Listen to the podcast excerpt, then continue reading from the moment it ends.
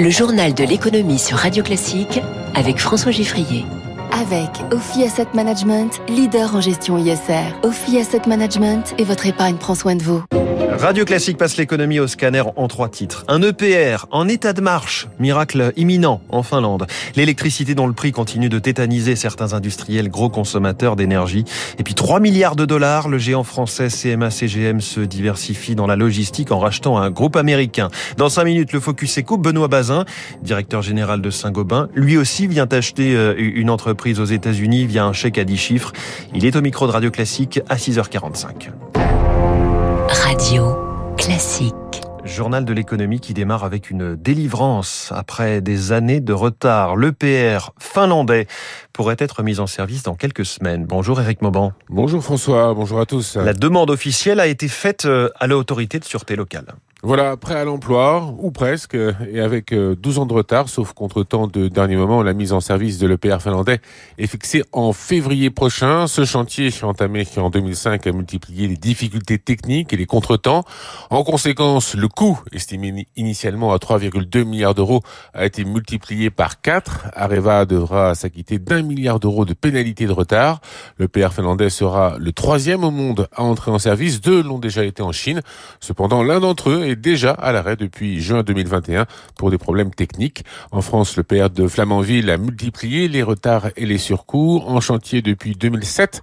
Sa mise en service est fixée avant 2023. Selon la Cour des comptes, son coût approchera les 19 milliards d'euros, soit six fois plus que prévu. Des dérapages qui vont alimenter bien sûr le débat sur l'avenir du nucléaire. EDF souhaiterait construire six réacteurs supplémentaires en France. La filière nucléaire trépigne depuis les propos d'Emmanuel Macron sur la relance de Il reste à savoir la forme qu'elle prendra. Voilà, Eric Mauban pour Radio Classique, cet EPR finlandais qui à lui seul doit fournir 15% de l'électricité euh, du pays. L'électricité, euh, pour l'heure, chez nous, synonyme surtout de facteurs qui, de factures, factures qui explosent en Europe et en France, singulièrement pour les gros consommateurs que sont certains industriels. Plus de 200 euros le mégawattheure euh, atteint hier sur les marchés. Les conséquences sont parfois trop lourde. C'est ce qu'explique euh, Franck Rubanovic, président du CLé, une association qui regroupe entre autres la SNCF, les opérateurs télécoms ou encore la grande distribution.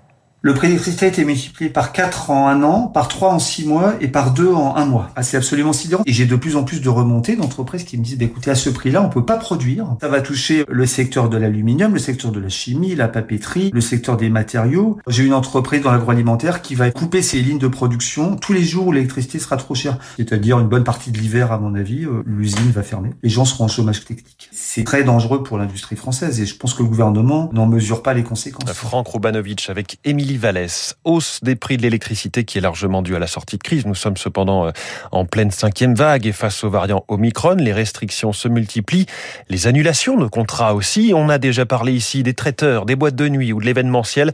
L'hôtellerie a également toujours la tête sous l'eau alors que le manque à gagner depuis le début de la pandémie est déjà de 60 milliards d'euros.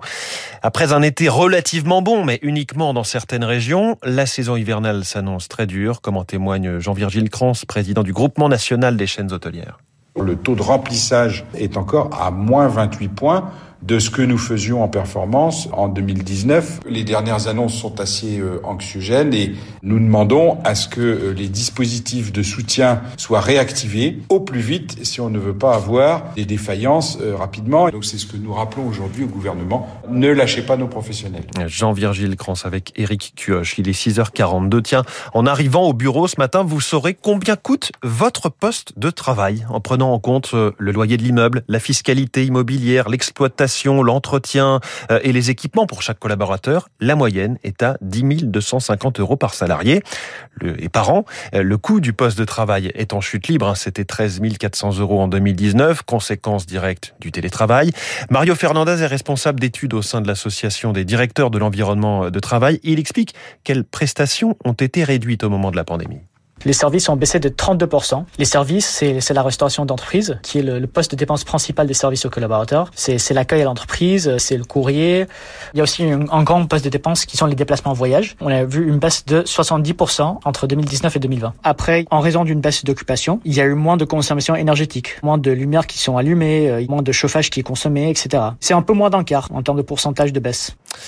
Euh, c'était euh, c'était le patron de, des études de l'association des directeurs de l'environnement travail, Mario Fernandez. À propos de travail, vous savez que le SMIC doit encore augmenter au 1er février. La ministre Elisabeth Borne a pour l'instant dit que ce serait plus de 0,6%, mais on ne sait pas combien exactement. Pour ce qui est des fonctionnaires, leurs syndicats sont réunis aujourd'hui par la ministre Amélie de Montchalin. Tous demandent une hausse du point d'indice.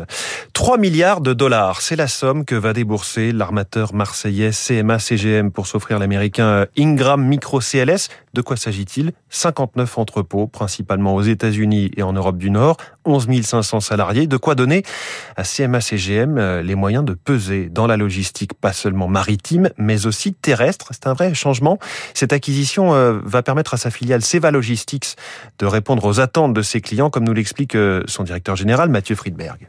Vous avez des clients qui sont des spécialistes de l'e-commerce qui externalisent une partie de leur logistique et donc nous on gère l'intégralité de cette logistique-là. Plus complexe parce que c'est uniquement de la logistique qui s'adresse au consommateur final.